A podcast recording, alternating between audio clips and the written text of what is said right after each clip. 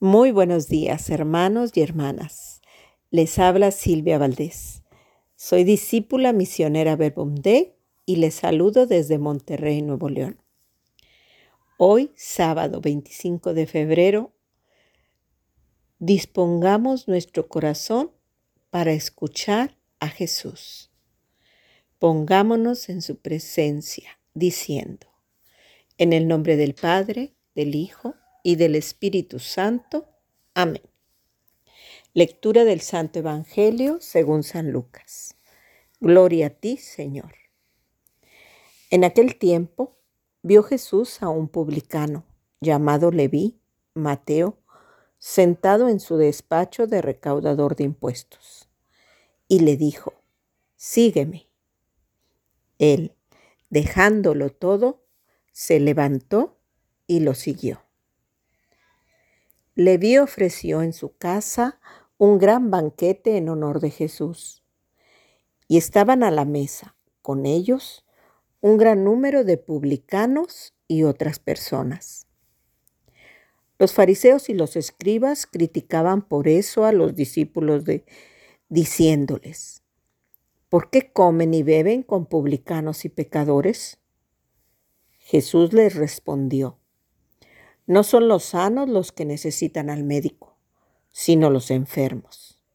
No he venido a llamar a los justos, sino a los pecadores, para que se conviertan. Palabra del Señor. Gloria a ti, Señor Jesús. Muy buenos días, Jesús. Gracias, porque cada día sabemos que nos invitas a seguirte. Cada día nos hablas y nos haces entender que tu llamada es para que seamos mejores día a día, escuchándote y siguiéndote. Te pedimos, Señor, que nuestro oído sea atento y nuestro corazón esté dispuesto para responderte con un sí a esta llamada. Amén. Pues muy buenos días de nuevo, hermanos. Estamos en el primer sábado de la Cuaresma 2023. Y me encanta comprobar que la palabra de Dios es viva y eficaz. Porque tal como dice en 2 Corintios 6:2, ahora es el tiempo propicio, el momento favorable. Y es que en las cosas de Dios todo tiempo es propicio. Todo tiempo es favorable para dejarnos transformar por Jesús. Vamos iniciando esta cuaresma y este es un excelente tiempo de gracia y de conversión. Hoy Jesús se presenta para decirnos, no son los sanos los que necesitan el médico, sino los enfermos. No he venido a llamar a los justos, sino a los pecadores para que se conviertan.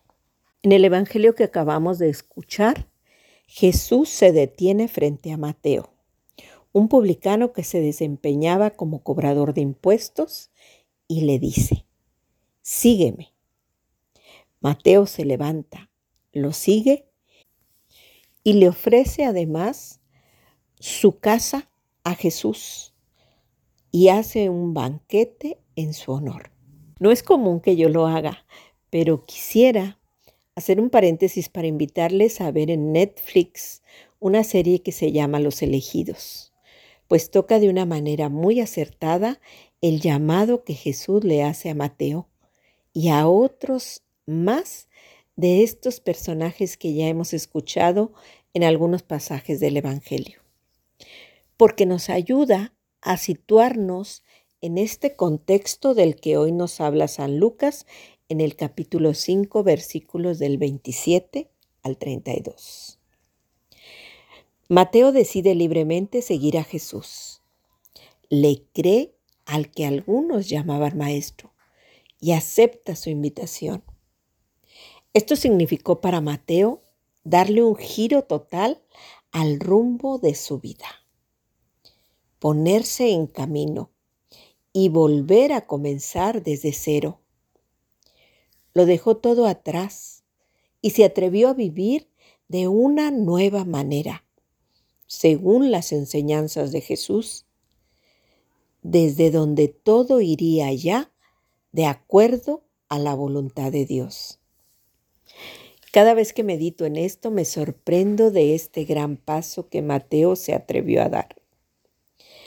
Pero reconozco que esto solo fue posible porque Jesús le llamó. Jesús se acerca a él y Mateo lo escucha. La primera lectura, Isaías 58, en los versículos 9 y 10, la liturgia nos presenta hoy las palabras de Yahvé diciendo, Cuando renuncies a oprimir a los demás y destierres de ti el gesto amenazador y la palabra ofensiva, cuando compartas tu pan con el hambriento y sacies la necesidad del humillado, brillará tu luz en las tinieblas y tu oscuridad será como el mediodía. El Señor te dará reposo permanentemente. En el desierto saciará tu hambre y dará vigor a tu cuerpo. Serás como un huerto bien regado, como un manantial cuyas aguas no se agotan. Quizás Mateo no entendía aún por qué Jesús le había llamado a él por su nombre. ¿Por qué se había detenido frente a su lugar de trabajo? ¿Por qué se fijó en su persona, en su vida, en lo que él hacía y lo que él era? Pero eso no le impidió responderle a Jesús, ponerse de pie y seguirlo. ¿Qué transformación más grande en la vida de una persona representa escuchar con atención las palabras de Jesús? Nuestra vida se transforma completamente si le escuchamos y nos dejamos seducir y enamorar por lo que Él nos dice. Pero de esto, cada uno de nosotros ya somos más o menos conscientes. Miren, hace algunos años yo tenía tan arraigada esta frase. Los otros están mal, yo estoy bien. Y esto iba para cualquier persona que no escuchara mis razones. Y digo mis razones entre comillas. Porque ahora entiendo qué difícil nos resulta reconocer que no siempre estamos en lo correcto. Qué difícil es darnos cuenta y aceptar que los demás tienen derecho a pensar y actuar diferente a nosotros. Qué fácil es criticar premeditadamente a los demás. Y llegamos aún más lejos, porque con nuestros prejuicios etiquetamos y condenamos a otros, igual como lo hicieron estos fariseos y escribas cuando cuestionaron a los discípulos de Jesús diciendo, ¿por qué comen y beben con publicanos y pecadores? Hoy Jesús nos habla a cada uno y lo hace de una manera muy particular. El Evangelio es el mismo, pero nuestra situación de vida es diferente y Él conoce todo lo que nos sucede a ti, a mí y a cada uno en particular. El llamado es para todos, pero depende de nosotros si le respondemos favorablemente todos estamos invitados, pero reconocer la invitación es algo personal. Y cada uno decidimos si le respondemos con un sí o dejamos pasar su invitación. Mateo le siguió y al hacerlo le permitió a Jesús que le sanara. Quizás Mateo no reconocía abiertamente que estaba enfermo, porque su enfermedad no era física pero siguió a Jesús, porque en el fondo él sabía que no estaba satisfecho de la vida que llevaba. Y siguiendo a Jesús, alcanzó la plenitud. Este es el momento favorable también para nosotros. Este es el momento en que Jesús nos recuerda que ha venido por ti y por mí para sanar, para reconstruir, para hacer nuevo todo lo que tenemos.